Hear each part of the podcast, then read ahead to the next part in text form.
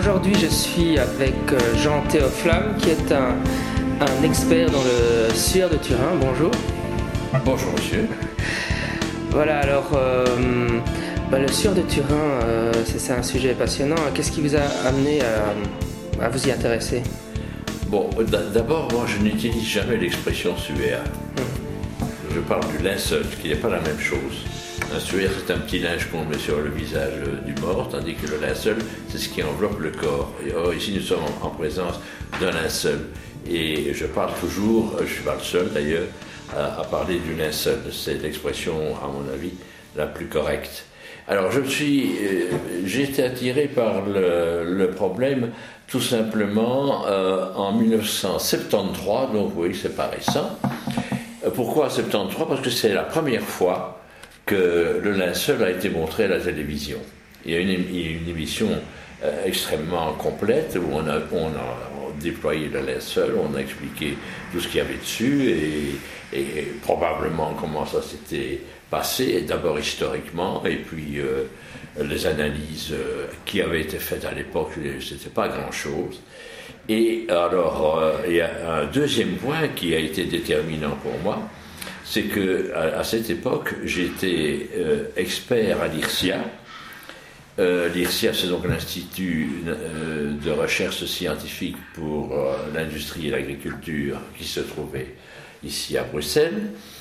Et euh, j'y étais déjà depuis une dizaine d'années parce que, étant spécialiste des textiles euh, artificiels, euh, moi j'étais désigné pour tout, le, département textile artificiel et synthétique. Un autre monsieur était pour le coton et euh, tout ce qui est fibre végétale, et c'était tout simplement le professeur Ras, mmh. et puis il y avait un troisième expert pour tout ce qui est laine et, autres euh, fibres animales. Donc euh, il se fait que connaissant le professeur Ras depuis plus de dix ans, et, c'est en 73 qu'il m'annonce qu'il dit, tu sais, je vais être, je viens d'être approché par le Vatican pour faire l'analyse euh, de ce qu'on appelait donc le suaire à l'époque. Ah, je dis, c'est extraordinaire. Alors, euh, j'ai donc été un des premiers euh, prévenus de, tous les principes textiles, parce que comme je suis textilien de, formation, je me suis intéressé surtout au problème du, textile. Et il se fait qu'après cette émission de télévision, ça a commencé à me passionner. J'ai acheté tous les bouquins qu'il y avait à l'époque sur le marché et j'ai remarqué une chose, c'est qu'on parlait surtout du dessin, de la formation du dessin, mais du tissu, on ne disait pas grand-chose. Alors, euh, le professeur Raas, bien sûr, a eu la gentillesse de me donner une copie de son rapport qu'il a envoyé au Vatican. Nous en avons discuté, je suis allé dans son laboratoire à Gand, j'ai vu les, petits échantillons qu'il avait reçus. En fait, il avait reçu un, tout, petit bout de tissu, euh, à peine 5 cm de long, qu'il avait décortiqué, et le, morceau de tissu n'était pas suffisant pour pouvoir déterminer exactement ce, qu'on appelle euh, l'armure du tissu. Et donc, il m'a dit, tout ce que je peux dire, c'est que c'était un tissu euh, euh, qui, a pour base ce qu'on appelle un sergé, euh, qu'on appelle 3 li 1, ça veut dire que trois fils de, de, recouvrent un fil de chaîne ou l'inverse, suivant qu'on prend l'endroit ou l'envers. Et alors, il dit, mais je, ne peux pas établir le rapport parce que le morceau de tissu que j'ai n'est pas suffisamment grand. Donc tout ce que je peux dire, base sergé, c'est du lin pur, euh, telle torsion. Il avait fait des analyses du fil avec ce qu'il avait sous la main, bien entendu, ainsi que le fil de couture, parce que le, linceul euh, a ce site particulier, c'est que sur toute la, longueur du tissu, on a recousu une bande de 8 cm. Quelle est la raison euh, On se pose des tas de questions. Peut-être euh, on l'a abîmé pendant les ostensions et on a dû remettre un morceau pour qu'il retrouve sa largeur, ou bien le dessin n'a pas été fait bien au milieu et pour, que, pour le mettre au milieu, on a rajouté un bout de tissu. Ce sont les deux hypothèses, mais ça n'a pas tellement d'importance. et alors, euh, juste peut-être pour revenir euh, à la, base, parce que je ne sais pas si les auditeurs sont, connaissent bien l'histoire du, du suaire. Euh, donc euh, l'Église est toujours euh, relativement réticente à ce qu'on prenne des échantillons. Elle a toujours été dès le début. oui. Et donc à ce moment-là, ils, autorisent, mais parce que bon là, vous venez de nous dire qu'il était, qu'il pouvait pas conclure grand-chose avec la taille du tissu, mais c'était donc l'Église qui avait fait le prélèvement ou comment ça s'est passé Oui, oui. Le, c'est donc le, enfin c'est pas le Vatican, c'est tout ça s'est passé à Turin. Mmh. C'est donc l'évêque de Turin qui a fait découper par, par un, spécialiste euh, euh, textile de, Turin un petit morceau de tissu et, ils ont fait ça de telle façon qu'on ait un, morceau des deux bandes, de la bande principale et de cette petite bande d'ajout. Et du, coup, on a, on a le fil de couture aussi. Et alors le professeur Raz a analysé non seulement les fils de la partie principale, mais il a analysé les fils aussi de, la petite bande de 8 cm. Et il a analysé le fil de couture.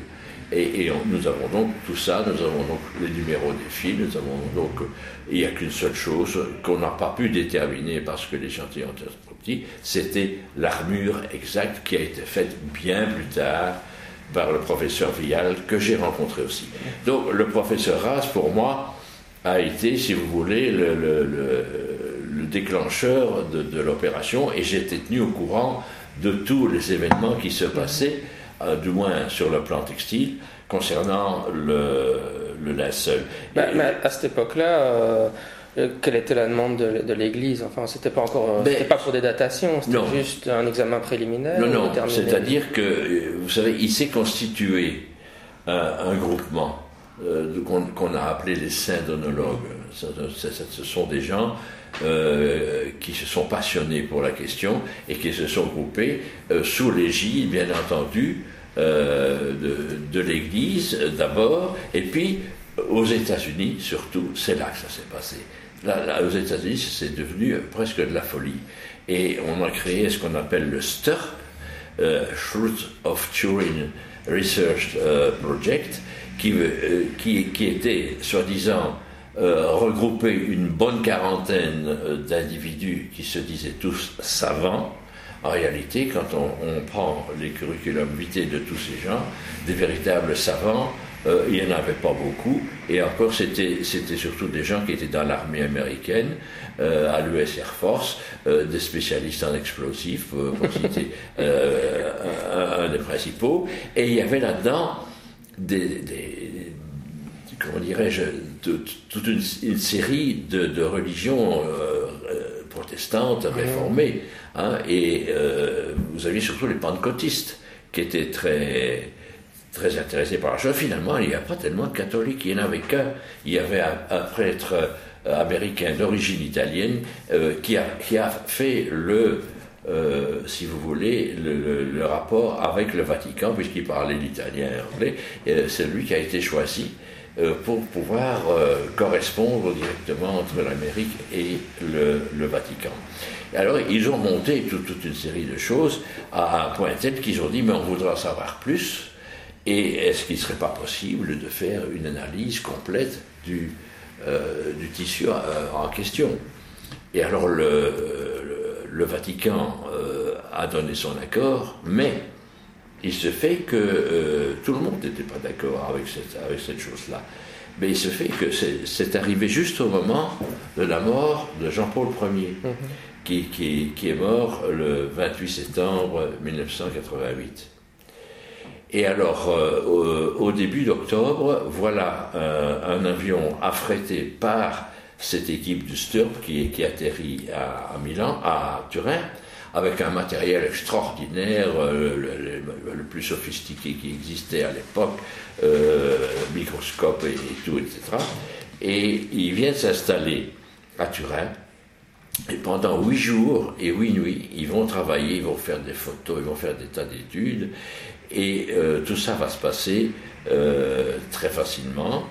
Euh, et alors, euh, la question qu'on s'est posée après, mais dans le fond, qui était le pape à cette époque-là? Eh bien, il n'y en avait pas, puisque c'était le concile.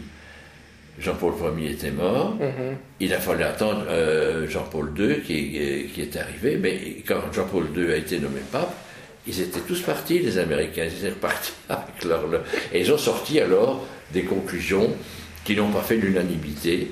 Il y a eu des problèmes entre eux. il, y euh, avait, parmi l'équipe des, 40 savants, il y en avait quand même un qui était reconnu, c'était Macron, qui était le grand spécialiste de, des études microscopiques à, très haute intensité. Et, lui, il n'était pas d'accord avec le fait euh, qu'il y avait, par exemple, euh, pas de tache de. Ce qu'on voyait, c'était pas du vrai sang. C'était pas du sang. Mhm. C'était une imitation. Alors que les autres voulaient absolument que ce soit du sang. Hein, parce que les petites taches de sang, euh, de la tête, des mains, des pieds, etc. Bon. Alors, il y a eu euh, toute une série de livres qui sont sortis à l'époque. Et, il y a eu beaucoup de controverses. Je ne vais pas rentrer dans les détails parce que ça nous mènerait trop loin. Mais pour en revenir donc au, quand cet échantillon qui a été donné, donc oui. Là, à ce moment-là, en fait, c'était dans une optique un peu de contre-expertise où le Vatican oui, ben voulait avoir d'autres avis. C'est-à-dire qu'on n'était pas sûr de, exactement d'abord de, de, la contexture et on n'était pas, on pas certain euh, on, savait que c'était du lin, ça c'était facile à déterminer, mais on voulait avoir la preuve. Et alors, ça, l'échantillonnage euh, qui a été donné au professeur Kras a permis de déterminer avec certitude que c'était bien du lin et que c'était bien euh, des, fils avec une torsion bien déterminée, euh, que les fils de chaîne, les fils de trame, c'était des fils simples, avec une torsion bien déterminée. Le, seul fil double, euh, c'était le fil de couture, qui lui était constitué d'un fil rotor, mais tous les autres, c'était des fils simples. Et il y avait d'abord une différence entre les fils, les numéros des fils de, de la pièce de rajout et la pièce principale. Ce qui voulait dire que euh, ce rajout avait été découpé dans une pièce, dans une autre pièce de mhm. tissu, mais ça n'est pas absolument valable étant donné que à, cette époque, la, filature se faisait à la main et un fil n'était pas d'une régularité absolument parfaite. Or, euh, en textile, les fils, on ne sait pas, on ne sait pas les mesurer en diamètre, c'est pas possible. Donc, on a établi un rapport poids-longueur euh, qui donne un numéro et on parle de numéro euh, d'un fil. Donc ça, ça a été fait à l'époque de monsieur le professeur Haas, que j'ai, avec qui je suis resté en rapport jusqu'à sa mort, hein, quelques semaines. J'ai encore une, carte qui m'a écrite quelques semaines avant sa mort. Et nous étions donc en, contact, forcément, puisqu'on se voyait euh, à l'IRSIA régulièrement, on s'est côtoyé pendant près de 20 ans. Donc oui, le professeur Haas, c'était pas un inconnu pour moi. Donc après cela, il y a eu, euh, en 1978, c'est en 1978 que s'est passée cette fameuse étude américaine. Euh, et puis après, euh, certains ont dit, oui, mais il faudrait aller plus loin. c'est très bien. Et en réalité, en 78, ils ont surtout étudié l'image. Comment s'est formée cette image Qu'est-ce que c'est, etc. Mais personne, on n'a pas étudié le tissu. On n'a pas étudié le tissu, on ne s'en est pas occupé. Puis après, déjà, le professeur Raz avait dit Oui, euh, ce que j'ai fait, c'est très bien, ça permet d'avoir quelques connaissances du tissu, mais il faudrait quand même pouvoir faire. L'idéal, ce serait de faire une analyse au carbone 14. Alors là, euh, horreur au Vatican, il n'y a pas question qu'on. parce qu'à l'époque, nous sommes en 1978, euh, avant les années 80, pour faire une analyse au carbone 14 d'un tissu, il fallait 50 cm. Alors le Vatican a dit découper un morceau de 50 cm là-dedans, ah, c'est l'abîmer. C'est absolument impossible. Non, non, non, non, non. Euh, on, verra plus tard. Il se fait que plus tard, on a fait des progrès dans les analyses 44 Aujourd'hui, à partir d'un petit morceau de fil, une fibre, on, peut déterminer euh, l'âge d'une fibre textile à partir d'une simple fibre aujourd'hui, ce qui n'était pas le cas à l'époque. Donc il a fallu attendre 1988. Parce que l'enjeu autour de la datation en carbone 14, c'est que les deux hypothèses contradictent. Enfin, bon, les syndélogues défendent que, évidemment, c'est du premier siècle, de, l'époque de Jésus, à l'égide de Jésus, et tandis que les, bon, les sceptiques vont dire qu'il date du XIIe siècle. Et donc la, datation en carbone 14 permettrait de trancher. C'était déjà ça, à, à ce moment-là, l'enjeu Oui, oui, ça, c'est un enjeu extraordinaire. Et euh, l'analyse au carbone 14 a été faite par trois laboratoires indépendants. c'est d'ailleurs l'ancien pape qui avait, qui avait, fait le protocole au départ. C'était donc, comment ça s'appelle encore là, quand il était avec Monseigneur l'Allemand là. Ratzinger. Ratzinger. Ratzinger qui avait fait le protocole. Et il avait décidé de prendre sept laboratoires dans le monde. Sept laboratoires, on ne rendait pas compte, ce qu'il va falloir, il, va quand même, il fallait quand même découper un petit morceau, euh, sept fois, ça fait quand même un gros morceau. On va se limiter, on va prendre les trois meilleurs laboratoires, c'est-à-dire ceux qui sont équipés avec l'appareil le, qui, qui, qui est le, plus sensible pour euh, utiliser des fibres textiles.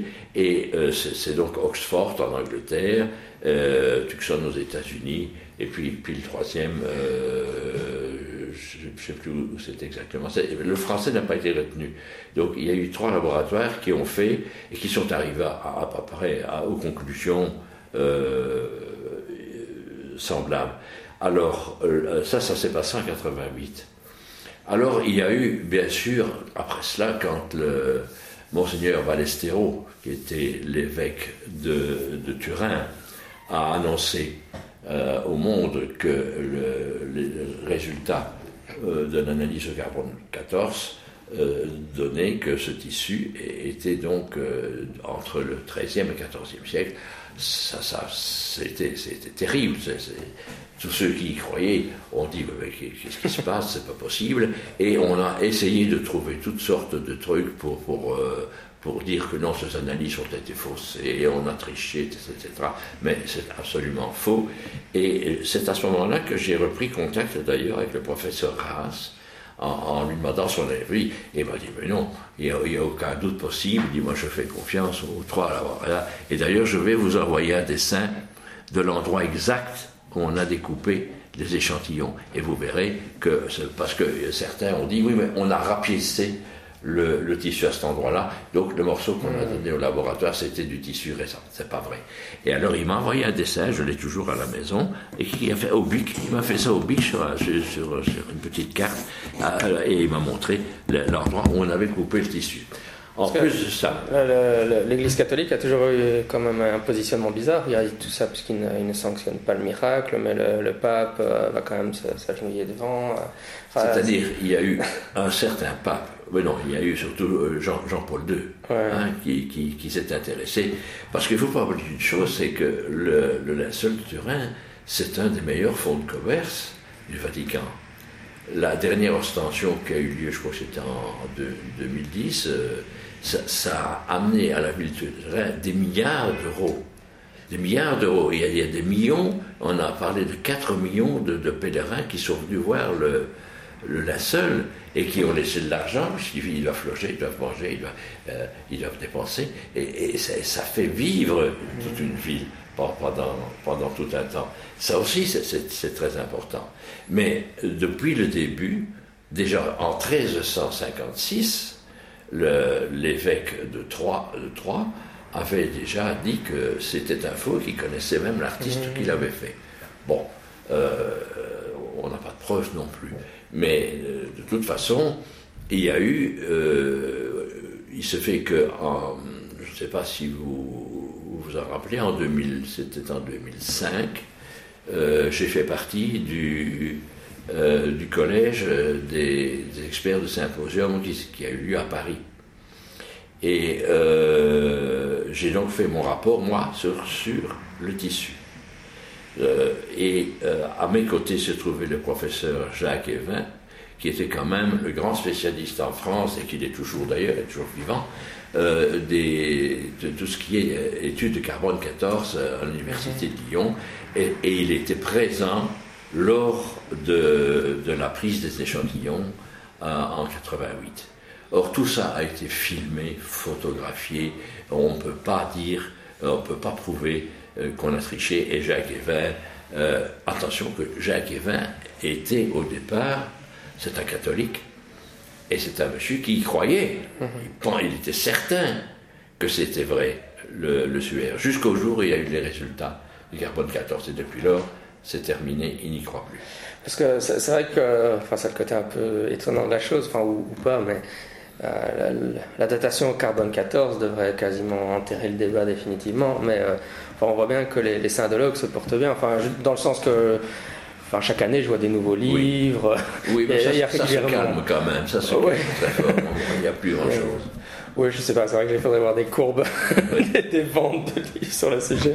Donc vous, vous avez l'impression que ça se que la mode est quand même un peu passée ou que, oui ça, ça, ça se tasse actuellement c'est depuis déjà depuis 88 ça ça a commencé l'engouement est, est, tombé quand même. Mais en fait euh, l'Église considère que le linceul c'est une relique. C'est une relique qu'il faut, qu'il faut adorer parce qu'elle représente effectivement tous tout, tout, tout les stigmates et tout, tout, tout ce qu'on a fait subir euh, à Jésus lors de la Passion, comme c'est bien décrit dans la Bible. Mais vous savez la réflexion que je me suis faite en 1973, quand le film a été fini à la télévision. Je me suis dit, c'est trop beau pour être vrai. Mhm. C'était tellement parfait, c'est tellement parfait, c'est tellement bien. Il euh, n'y euh, a rien qui cloche, quoi. Hein. Euh, alors je me suis dit, c'est, il y a quelque chose. Alors quand je me suis lancé dans l'étude du tissu maintenant, qui était ma spécialité, c'était mon rapport à Paris. C'était la première fois que quelqu'un prenait la parole sur le, tissu, d'une façon officielle. Or, dans la salle, j'aime autant vous dire euh, qu'il n'y avait pas euh, n'importe qui. Tous les, les, les, français étaient là, et j'ai même eu des discussions après avec des personnes qui ont écrit des livres sur, le, la seule. Euh, c'était extrêmement intéressant. Et ce, que moi j'ai découvert, c'est que je me suis posé une question, mais pourquoi le faussaire a-t-il acheté un tissu aussi compliqué? C'est, effectivement, c'est un tissu euh, qu'on appelle un, serger, comme je vous l'ai dit, mais c'est un serger qui en plus est en chevron, mmh. qui a la forme du chevron. Or, n'importe quel euh, textilien vous dira, n'importe quel tisseur vous dira, ben, pour faire un, un, serger ou un chevron, il faut un métier quand même avec quatre lames, ou quatre lisses, si vous voulez. Or, à l'époque, à l'époque de Jésus, on, faisait bien sûr des tissus, mais on faisait des tissus à deux lisses. On faisait ce qu'on appelle de l'uni, de la toile. À la rigueur, on pourrait faire un, espèce de petit serger tout simple, mais un chevron, c'était absolument impossible. Or, pour faire marcher euh, ces, métiers-là, à partir du moment où vous, entamez des, des, lisses multiples, euh, à la main, ça, devient, ça devient difficile et il faut partir avec ce qu'on appelle les métiers à pédales. Ce sont les pédales qui soulèvent les mhm. lisses. Ça peut être seulement deux lisses, mais ça, on peut en mettre quatre. Et alors, euh, les premiers qui ont fait ça, ce sont les Chinois. Les Chinois, déjà au, 5e, 6e siècle, grâce à la soie naturelle, puisque eux tissaient quand même la matière la plus délicate qui existait au monde, c'était la soie naturelle. Et ils ont été les premiers à inventer des métiers à tisser extrêmement simples malgré tout, mais qui avaient un et qui avaient des, pédales multiples. Ils allaient même au-delà de quatre, parce qu'ils arrivaient à travailler avec euh, oui, oui lames, oui, oui cadres. C'est extraordinaire. Et puis ce métier a été en Chine euh, quelque chose de totalement secret. On ne pouvait pas le divulguer, et, sous peine de mort. Si, jamais quelqu'un a donné les, plans du, métier à, tisser, ben, il, était passible de la peine de mort, c'est extraordinaire. Et puis, pour aller plus vite, ce métier a quand même finalement été copié par des Indiens qui l'ont adapté pour leur coton. Puis de l'Indien, il est venu en Syrie, puis il est passé en Europe et il est arrivé ici au, 14e, 15e siècle. Donc en fait, votre, votre, enfin, votre découverte, votre argument, c'était c'est que le, eh la, nature même du, tissu confirme la, datation du oui, absolument. si je résume bien. Euh, oui, euh, mon, mon, mon, rapport euh, était très simple. Je, je démontrais qu'à l'époque de Jésus, il était impossible de tisser ce type de tissu. C'est mm. tout. C'est simple que ça. Donc, euh, je dirais que je ne me suis pas appesanti sur la, question du dessin, la formation du dessin. C'est secondaire pour moi finalement, euh, puisque si je démontre que le tissu n'était pas réalisable, donc à l'époque de Jésus, euh, peu importe la façon dont, dont- dont le dessin est, est arrivé. Je pense que ça va dans le. Enfin, je suis pas théologien, mais un argument que j'avais souvent lu, c'était que dans la Bible, finalement, ils ne décrivent pas un linceul qui couvre le corps du tout comme ça, donc ça ne Et donc, si vous prenez les, les- les quatre évangiles, vous allez voir qu'il il y en a que trois qui parlent de linceul. Et Jean, lui, il parle de linge. Et, et il parle de bandelettes. Et il parle d'abord du si, il parle du suaire, mais le suaire qui est bien plié et posé euh, dans le fond du caveau. Et puis après, il y a par terre, il y a les bandelettes. Donc il parle même pas de linceul, Jean, il parle de bandelettes. Parce qu'on on, on enveloppait les morts aussi dans des bandelettes. Euh, comment en- enterrait-on les morts à cette époque-là? On on ne le sait pas exactement. Or, des linceuls, bon, alors il y a un autre problème qui est préoccupant. C'est le seul linceul que l'on connaisse qui fasse plus de 4 mètres de long sur 1 mètre 10 de large. Or, tous les linceuls, ben, j'en ai vu beaucoup de linceuls. Il y a eu un jour une exposition en Belgique au château de Marimont euh, où, où il y avait une exposition de linceul copte, mais ça ne dépasse jamais 2 mètres 10 de long. C'est la, la- hauteur du corps, c'est 2 mètres 10, à la rigueur 3 mètres, et, et 1, mètre 10, 1 mètre 40 de large. Mais, mais- et, et puis les taches que l'on voit sur le linceul, il n'y a pas de corps, on voit, on voit, on voit des auréoles de, de, euh, de liquide, etc. Mais il n'y a pas, il y en a ici à Bruxelles aussi, vous pouvez en voir. Euh, si vous allez au musée du cinquantenaire, il y a une salle où il y a des, des linceuls coptes. C'est comme Oui. ça. C'est vrai que euh, ça m'amène un peu à ma dernière question, mais euh, euh, bon, évidemment, c'est vrai que les syndologues peuvent contourner le problème en disant, ben oui, c'est à cause du miracle ou de l'é- de l'énergie émise, etc. Euh, mais enfin, c'est un peu la question, une question un peu épistémologique, mais est-ce qu'on peut, c'est finalement étudier les miracles, quoi? Que, est-ce que- finalement, est-ce que la science pouvait Enfin, c'est- marrant de voir que la science essaie de se positionner sur des questions religieuses comme ça. Enfin, quelle, quelle était votre impression générale de la démarche, quoi Ben, c'est- C'est-à-dire que, bien sûr, il y a euh, plus- plus- plusieurs personnes qui ont dit, mais si l'image s'est formée euh, de cette façon sur le tissu, c'est parce qu'il y a eu euh, le flash de la résurrection. Allez le prouver. Allez le prouver. Mais c'est- de la folie. Ouais. C'est de la science-fiction. Une fois qu'on qu'on invoque les explications surnaturelles, on a un peu. Personnellement, je. on peut, on peut, c'est un joker qu'on peut sortir pour faire dire n'importe quoi. En fait. Moi, moi qui suis euh, d'un esprit scientifique et matérialiste, je ne peux pas, je ne peux pas croire en des choses pareilles. Voilà, Très bien. Merci beaucoup en tout cas pour cette interview. euh, Ben, je vous en prie. voilà.